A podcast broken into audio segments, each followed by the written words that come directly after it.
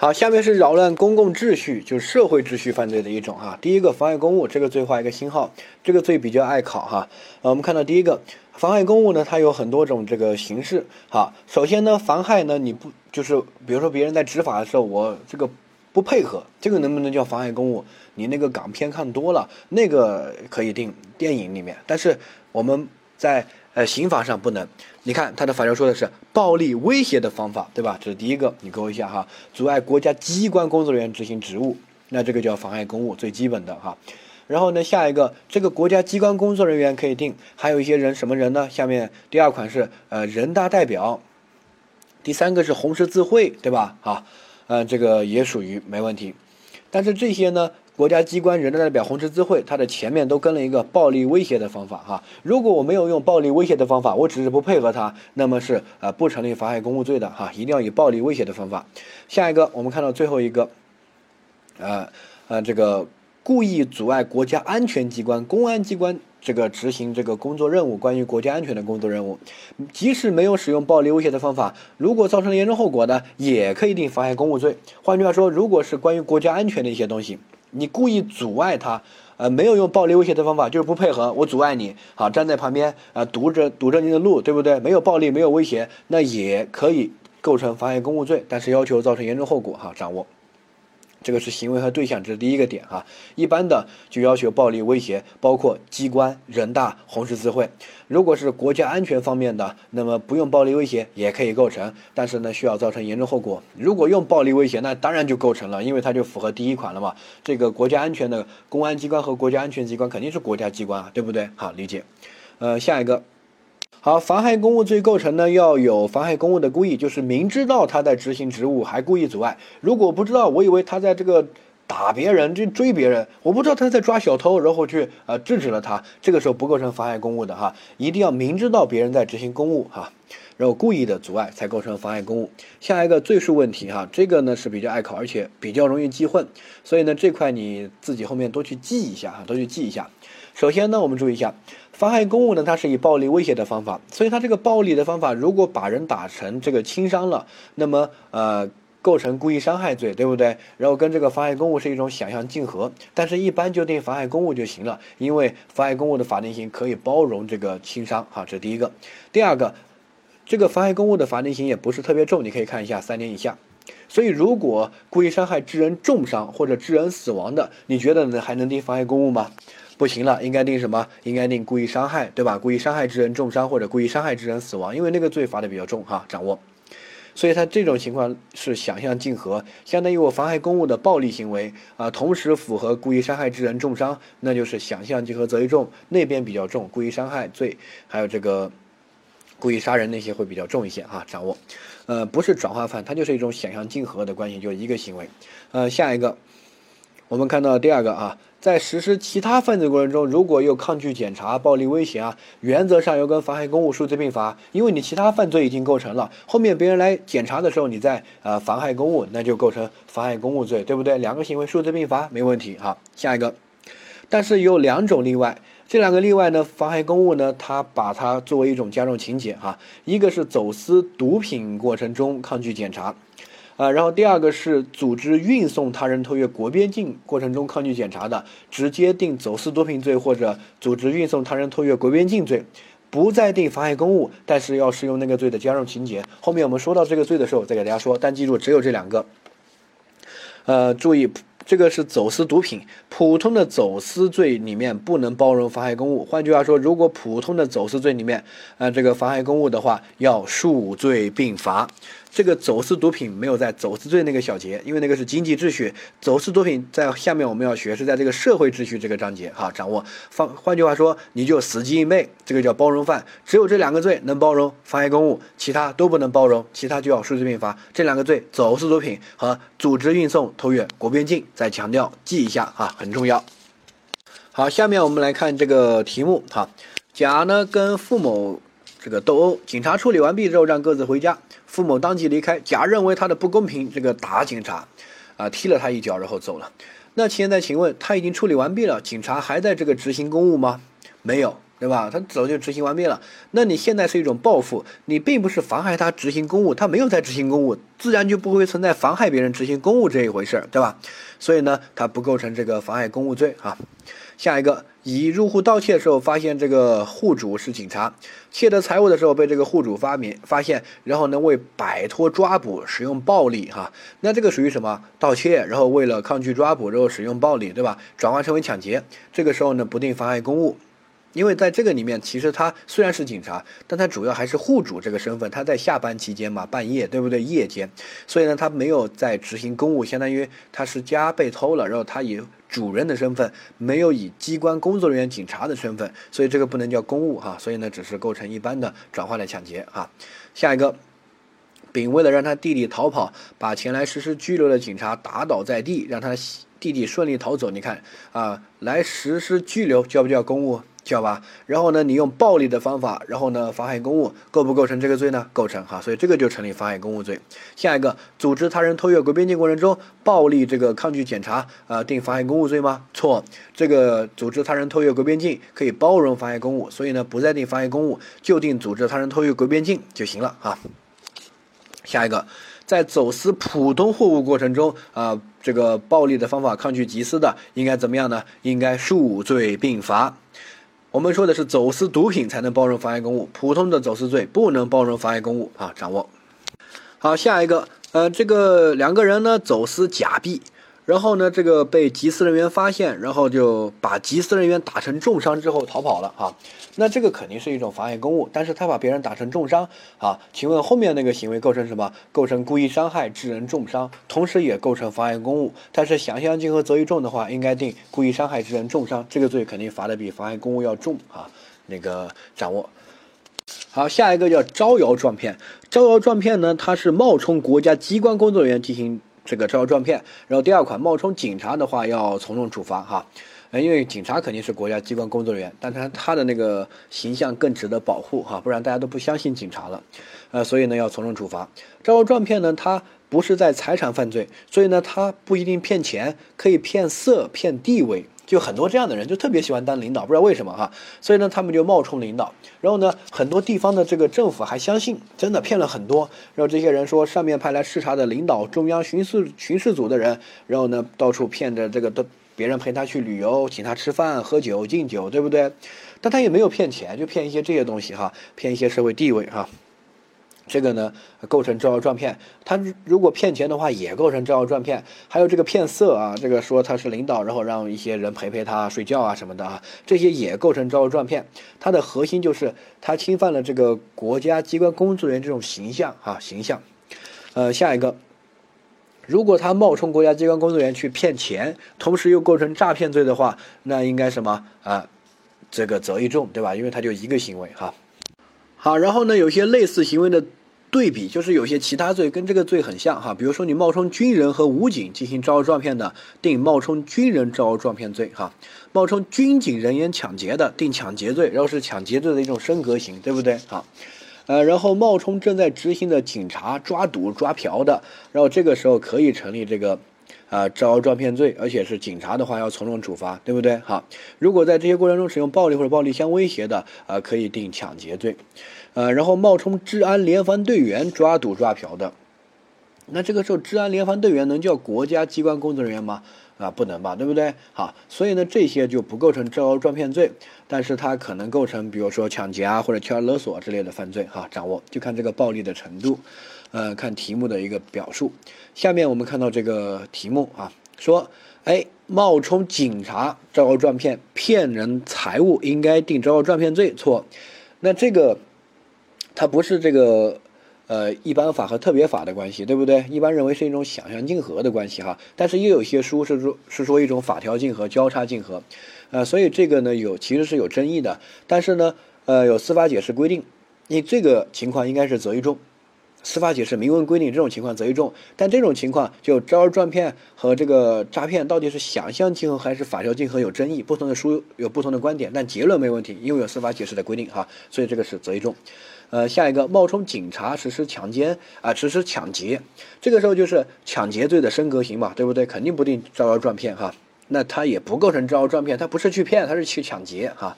下一个，冒充军人进行诈骗，呃，构成这个诈骗罪和冒充军人呃招摇撞骗罪，呃，从一重啊，这个是正确的，对吧？下一个，冒充军人劫持航空器罪啊，构成什么冒充军人招摇撞骗罪，这个就错了，他是劫持航空器，又没有骗，对吧？哈，掌握。好，下一个呢是针对这个呃公文证件印章相关的犯罪哈，有这样几个罪名，你看他的罪名就知道他的行为形式哈。第一个呢叫做伪造、变造、买卖国家机关的公文证件印章罪哈，他的行为伪造、变造、买卖，他的对象呢是这个国家机关的公文证件印章啊，就构成犯罪。好，第二个罪叫做伪造公司、企业、事业单位、人民团体的印章罪。哈，他的行为只有一个伪造，没有变造、买卖这些。哈，然后呢，他只针对印章啊，其他公文这些不算。哈，因为这种公司、企业、事业单位这种私企，还有这个一般的事业单位这些，啊，他的这个印印章我们保护一下。但是什么公文啊、啊证件啊，比如说我们公司啊有一个什么总监，他有个证。挂在胸牌，对吧？我伪造这个，你肯定不成立犯罪啊！除非我伪造公司的章啊，那就可能成立犯罪啊。这个稍微注意一下，它的保护的范围不同。如果是国家机关的，那它的保护范围会大一些，伪造、变造、买卖都成立犯罪。如果不是国家机关，是一些私营企业啊、事业单位、人民团体的，那么只有伪造成立犯罪啊。呃，下面呢是这个身份证件相关的犯罪哈。这个身份证件呢，第一个典型就是身份证啊。第二个呢是包括和这个相关的一些其他的，比如说护照啊、社保卡、驾驶证这些可以用于证明身份的证件啊。如果我伪造、变造、买卖这些证身份证的证件啊，成立犯罪。你要这样理解，实质这这些身份证的证件，什么驾照啊、啊护照啊、啊社保卡呀，上面都是什么？完全是国家机关。制作和印发的，甚至上面还盖了国家机关的公章，对吧？好，所以这个罪呢，就参照我们上面的啊，伪造、变造、买卖国家机关的公文、证件、印章罪一样的处理哈。他的行为呢，就是伪造、变造和买卖都成立犯罪哈。然后下一个叫做使用虚假的身份证、盗用身份证件罪啊，就是他看清楚他的法条是使用伪造、变造或盗用他人的身份证，就是。我明知道这个身份证啊是假的，我还去使用，那就构成这个罪哈。或者我盗用别人的这个身份证啊、啊护照啊这些啊，那也成立这个罪哈，就使用假的身份证件罪哈。下一个，啊，这个呢是比较重要的一个罪啊，画星号，因为它是刑法修正案十一增加的哈，呃，所以呢，在刑法修正案十一出台之后的两到三年左右，它都会进行考察啊。那我们看到这个罪啊。他第一个看一下法条啊，说盗用、冒用他人的身份啊，主要是身份，顶替他人取得高等学历的入学资格、公务员录用资格、就业安置待遇的哈，那么罚这个刑啊。那他的行为方式很明确了，比如说我叫蒋思金，我考起了清华大学啊，后面有个人冒名顶替我啊，然后呢去到了清华大学读书啊，还有比如说我考上了公务员，嗯，然后。我就被通知没有考上什么的啊，后面我仔细一查，就发现有人冒名顶替我啊，那这些叫什么？这些呢就是这个罪哈，这个罪一般叫做冒名顶替罪啊，冒名顶替罪啊，然后也可以叫做冒用、盗用他人身份罪啊，不叫身份证啊，身份主要是一种身份。它在实践中发生的比较多，其实在很早之前就有很多类似的现象，只是很多人不知道啊。有一个最著名的一个案件呢，叫做，啊，中国的宪法第一案齐玉林案件，应该叫啊，就是他这个人叫齐玉林，他是当时他们班考上了大学还是什么的一个人，然后呢，他当年就被通知没考上啊，他就去上了大专，然后做了一个很基础的工作。过了个几十年，他去银行办业务的时候啊，因为他那个名字比较特殊，哎，他发现银行里面有个经理还是业务员，竟然跟他的名字一模一样。然后一看，哎，这个人挺熟的呀，哎，这不是我高中同学吗？他当时好像不叫这个名字啊，怎么改成我的名字了？啊，后面他就去调查，就发现原来他当年是考上了大学的。然后这个人利用他在这个学校还有这个教育局这些关系哈，就冒名顶替他，他就改了身份证，改了户口册的名字，改名改个名还不简单对吧？有点公安局的关系就改了，改了之后呢，他说哎，他就叫齐玉林，然后就代替这个齐玉林就去上了大学。好，你说这个齐玉林有没有损失啊？我觉得损失可大了，对吧？大家都知道啊，在当时那个时代，如果是大学生，你工作基本不用愁了啊，你的这个社会地位也有明显的提高。如果你没考上大学，你找工作啊这些都很困难哈。那这种咋整呢？好，那就去起诉，起诉完了之后呢，我们法院审理就觉得这个肯定要这个处理，对吧？你不能这种都不处理哈。但是我们刑法没有这个犯罪，不能入刑。罪刑法定原则，你说构成什么罪啊？啊，那咋整呢？民法那边要赔点钱吧，至少得赔点钱吧？啊，然后呢，当时法院啊就用了一个叫他侵犯什么权？这种是侵权嘛？侵犯什么权？好，侵犯的是受教育权，所以呢，当时他就以受教育权判决了啊。然后为什么叫中国的宪法第一案？是因为受教育权，他没有写在民法里面，他写在宪法里面，相当于这个法官如果用受教育权来判决侵犯了别人受教育的权利，那么他就可以用宪法来判决案件了，就引起了很大的轰动。后面这个法官的判决呢，就被这个最高院发了个文件就把它撤了啊，说不能这样判，就改成侵犯姓名权，按照姓名权来赔偿啊，就不能用宪法来判案。如果一旦用宪法来判案，那我们国家就好玩了啊！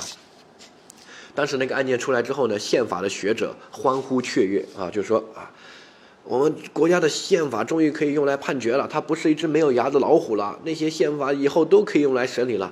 后面立马就被最高院浇了一瓢冷水，就把这个撤了哈。这是最著名的一个案件，中中国宪法第一案，你可以去百度了解一下，叫齐玉林案件啊。后面呢，其实还有很多啊，大家感兴趣的话，去微博啊或媒体上搜一下啊，冒名顶替别人上大学啊等等的，还有这些多了去了哈。发生的比较多了，之前一直没有办法处理，最多就赔钱，赔钱呢还要证明你有多少损失。如果学过民法就知道，侵权要证明自己多少损失。你说他冒名顶替我上大学，我能证明我有多少损失吗？不一定上了大学就有高工资啊，我证明损失是十万块还是一百万还是一？不少呢，很难证明，很难证明，法院就无法判决支持，对吧？哈，那就没办法处理这种啊。但是刑法修正案十一呢，啊，就把这种加到了刑法里面哈。这个就是冒名顶替的犯罪哈。我们看到，在理解一下背景之后，再读一下这个法条，加深一下印象：盗用、冒用他人的身份，顶替别人去呃高等教育入学资格、公务员录用资格、就业安置待遇哈，那么就成立犯罪啊。下一个。第二款呢，说的是组织指使他人实施这个行为的，按照这个规定从重处罚，就是组织者、指使者啊，从重处罚。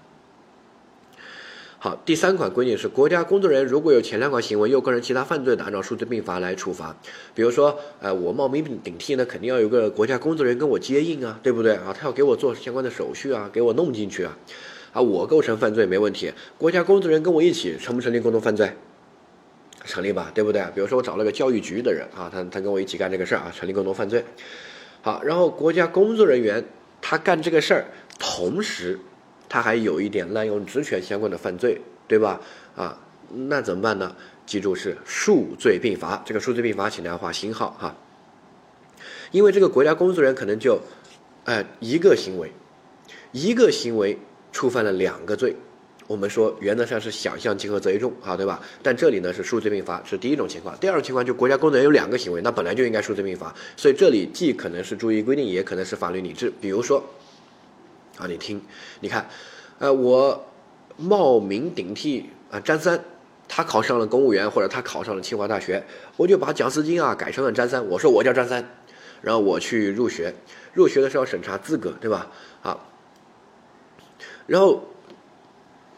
这个学校里面的国家工作人员啊，他是国家工作人员啊，专门审查的。我给他塞个红包，或者我就是我们两个一起干的，就干了这个事儿。你看，他就只干了一个犯罪行为，就是审查资格的时候啊，等等的，跟我同谋啊，合污，然后呢，把这个弄进，把我弄进去了。那现在请问，他就一个行为，对吧？一个行为构成啊，这个冒名顶替罪的共同犯罪，跟我一起。同时呢，他还构成什么滥用职权相关的犯罪，对吧？啊。那怎么办呢？原则上一个行为触犯两个，应该是想象竞合责任重，但这里是数罪并罚啊，这是第一种情况。第二种情况呢，哎，我要这个录用或者这个入学资格，我得收到一个录取通知书，对吧？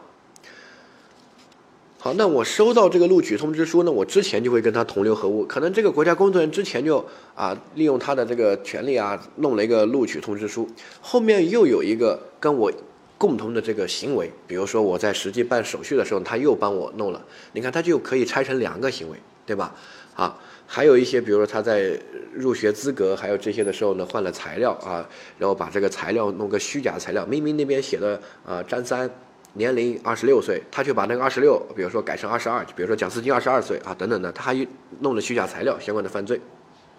所以，如果他有多个行为的话，那么我们在处理的时候呢，本来就应该数罪并罚啊。所以，这这里哈，有可能是本来就应该数罪并罚这种注意规定，也有可能是本来是应该想象竞合责任重，他却把它说成数罪并罚，这种叫法律理智哈。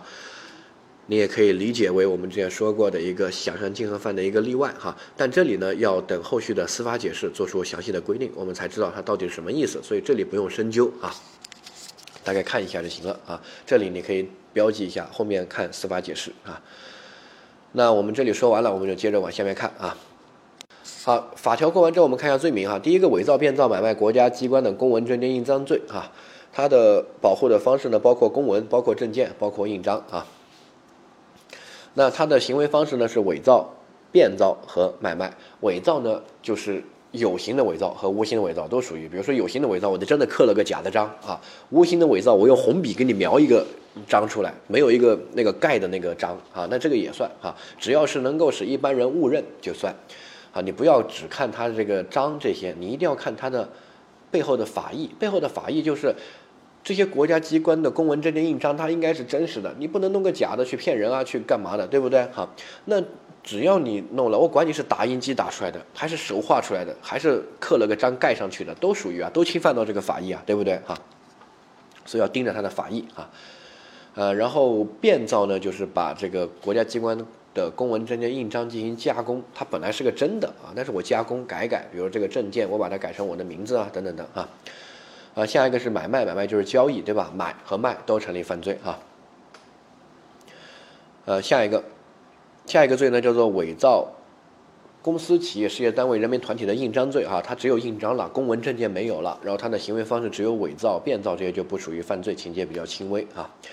呃，下下一个是这个伪造、变造身份证件罪啊，这个身份证件包括身份证，包括相关的什么护照啊。啊，驾驶证啊，等等的，只要可以用于证明身份的一些文件，国家机关发的这些证件，啊，那就属于这个罪哈。它的保护呢，包括伪造、包括变造、包括买卖啊，这些行为都构成犯罪。下一个罪叫做使用虚假的身份证件罪哈，就是我明知道这个身份证、护照啊，还有驾照是假的，我还去用，那就构成这个罪，对吧？啊，如果我是买来的，那我直接定上面那个罪，呃，买卖。身份证件罪就行了，但有些啊，我没有买啊，我没有花钱，然后我知道是假的，我还去用啊，那就构成这个使用虚假身份证件罪哈。这个罪有一个考点，就是这个罪啊是一个轻罪哈，这个罪是一个轻罪，这是第一。第二，我这个用假的身份证一定背后藏了个东西，那不然我为什么不用自己真的身份证件呢？中国肯定都有真的身份证件啊，对不对？每每个人都有身份证吧？啊，你可以去办护照啊，对对吧？好，我用这个假的，可能是干嘛？可能是用于诈骗啊。比如说我呃冒充马云啊，我就用个马云的身份证等等的。那我冒充他干嘛呢？总得图个什么吧？一般就图钱这些哈。那我如果是诈骗的一种手段，我为了诈骗，我弄了一个虚假身份证啊，包括买卖上面那个罪啊，包括这里我直接使用啊，我没有买卖，我直接使用的哈，那都。构成一个牵连犯，对吧？和诈骗罪这些构成牵连犯。牵连犯的话，这些罪啊，它的刑罚是比较轻的哈，一般是罚诈骗哈。比如说，我用虚假的身份证去诈骗，让对方误以为我是某某某啊，等等的。那这个时候和诈骗构成一个牵连关系，我这个是手段，诈骗是目的哈。一般呢就罚那个目的那个犯罪，诈骗罪，因为那个罪会比较重一些啊。下一个呢就是盗用、冒用他人身份罪或者叫冒名顶替罪啊，这个画个星号啊。首先他的行为方式是盗用和冒用。好，其次呢，它发生的领域呢啊跟上面的不一样，不是去诈骗，不是去干嘛，主要是指这三个领域。法条只写了这三个，你就只掌握这三个就行了。第一个，高等学历教育的入学资格，啊，你冒充别人来讲四金的内部班算不算？啊，那肯定不算，我不算高等学历教育吧，对不对？好，高等学历教育就是指大学啊。啊，入学资格，大学入学资格记一下啊。第二个，公务员录用资格就不再赘述啊，公务员啊，不是一般的那些单位里面啊，一定要是公务员啊，公务员。下一个是就业安置待遇，就业安置待遇，比如说这个领什么退休金啊，等等等哈，那这些呢就构成这个罪哈。前面都好理解啊，领退休金呢，实践中也经常有，比如说有个人去世了，然后他的老伴呢却说他没有去世，一直冒用他老伴的去世老伴的名义啊去领这个呃保险金啊退休保险退休金啊等等的，那就也属于这个罪啊，对吧？哈。好，这个呢，希望大家记一下这三个范围啊，把这三个词强化的去记一下哈。那下面它的加重情节是组织者和实指使者，组织这个行为的人啊和实指使这个行为的人就是教唆嘛，你这样理解哈。那么要从重处罚，这个是一个从重处罚情节啊。那下一个罪数，如果国家工作人员犯本本罪，还涉及到滥用职权相关的犯罪，这个本来如果只有一个行为的话，应该想象极恶罪重。但是呢，这边法条写的很明确，要数罪并罚啊，记一下这个花个星号记一下哈。但具体的情况呢，还要等司法解释再明确一下啊。这边刑法写的是数罪并罚，如果要考的话，你就记住选数罪并罚就行了，你管他的，对不对啊？因为它涉及到情况比较多，比较复杂，司法解释会细化，没有细化的话，考试考那肯定选数罪并罚，就不用管应试啊。下一个。这个罪呢，如果和使用虚假的身份证件罪啊，还有盗用这个身份证件罪，它是什么关系啊？它是一个牵连犯的关系。啊，比如说我呃冒充张三啊去入学，我万一我我没有改户口册，没有改身份证，我直接做一个假的身份证，我就冒充张三，我说我是张三，把头头像那个图片一换，对吧？那这个你看我是不是冒名顶替别人去上大学了？啊，其次呢，我还有这个身份证件相关的犯罪，对吧？因为我弄了个假的身份证。好，那这个是什么？是牵连关系。他不是国家工作人员犯本罪那个，我不是国家工作人员，我就冒名顶替张三啊。他不是数罪并罚，那是什么？那是一个牵连关系。好，我说了，上面那个身份证件相关的犯罪，比如说使用假的身份证这个犯罪哈，如果和其他的那个目的。形成一种牵连关系的话，一般是罚那个目的那个罪。比如说，我如果我用假的身份证去诈骗，一般是罚诈骗罪，这个叫牵连犯。我们讲罪数的时候说过，你可以去看一下，有一个手段行为，有个目的行为，一般是罚目的行为那个罪，因为那个罪更重，手段行为一般会轻一点啊。然后第二个是什么？在这里啊，我冒名顶替别人去上大学，然后呢，我手段呢用了一个假的身份证。那这个时候呢，我们也是直接罚冒名顶替这个罪就行了。这个罪呢，会比使用假的身份证那个罪会重一些，而且它也符合牵连犯的这个逻辑关系，手段行为和目的行为，对吧？有牵连关系啊。好，然后你倒回来读一下法条。我们上面那个法条呢，第二百八十条之一，使用虚假身份证件盗用身盗用这个身份证件罪，它的第二款说有前款行为同时构成其他犯罪的，按照处罚较重的规定处罚。这个呢，就是一个。明显的说明，而且考试就考这个点。如果我单纯的只是用一个虚假身份证，我就构成这个罪；如果我不是单纯的用，我还有其他的目的，目的去为了诈骗或者是冒名顶替啊，下面的这个二百八十条之二这个罪啊，那么应该罚其他较重的罪，因为这个罪非常轻。你看这个罪的刑罚，情节严重的才能处拘役或者管制，他连有期徒刑都不能判，最重罚拘役，对吧？啊，所以呢，他肯定没有比其他罪重的。一般用个假的身份证。还有其他的话，有个目的行为去诈骗，或者是去冒名顶替的话，那么应该罚的是诈骗罪或者冒名顶替这个犯罪啊。使用虚假身份证这个罪就不罚了，因为他这个法条第二款有规定，按照处罚较重的处罚，对不对啊？同时呢，它也符合我们总则学过的罪数里面的牵连犯啊。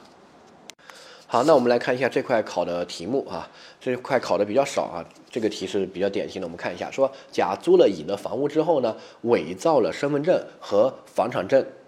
你看我造了两个证啊，一个是身份证，一个是房产证啊。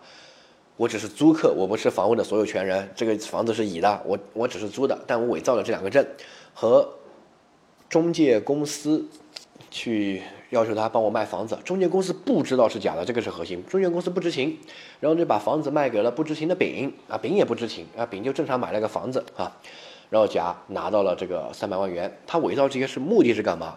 是诈骗，对吧？诈骗三百万元啊。那我们看到第一个说啊，甲的行为触犯了伪造这个身份证罪和伪造国家机关证件罪。他伪造两个，一个是身份证符合，第二个房产证，房产证是典型的国家机关的证件。对吧？国家机关、行政机关给你出具的证明，不动产证明、房产证，那绝对是国家机关证件，他盖了国家机关的公章的啊。啊，那前面是对的哈。第二个，同时是诈骗罪的教唆犯啊，是错的。他诈教唆谁了？中介公司不知情，丙也不知情，他就一个人犯罪的，根本就没有共同犯罪，没有教唆别人，对不对啊？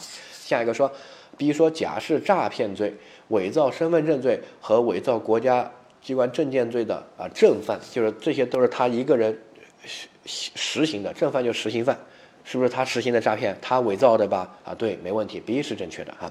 下一个，那正犯对应到另外一个叫间接正犯啊。中介公司不知道有假就进行了操作，中介公司是被别人利用做犯罪的工具啊，所以中介公司是一个间接正犯，对不对？中介公司不知情不成立共同犯罪，它只是工具被人利用了哈。下一个 C 说。呃伪造居民身份证、伪造国家机关证件罪和诈骗罪之间具有牵连关系，哈，正确。伪造只是手段，我的目的核心是骗钱，骗了三百万，对吧？啊，这个是有牵连关系的，哈。下一个，第一说，由于存在牵连关系，应该定诈骗罪，啊，正确。我们说了，这些伪造证件相关的犯罪又和诈骗构成牵连关系的话，定诈骗，诈骗罚的重一些。然后诈骗也是它的核心目的，这些只是手段，就不用罚这些了，对吧？啊。好，这块我们就学完了，请大家再把那个冒名顶替那个罪的法条再圈一下啊，再去看一下法条。他考察呢就会直接考一下法条，你只要知道这个罪它的一些适用范围，比如说入学资格、公务员录用资格、就业安置待遇哈，然后指使组织的要从重处罚，国家机关的国家工作人员要数罪并罚，然后牵连关系这些，把这些点记一下就行了，它不难的啊，不用深究。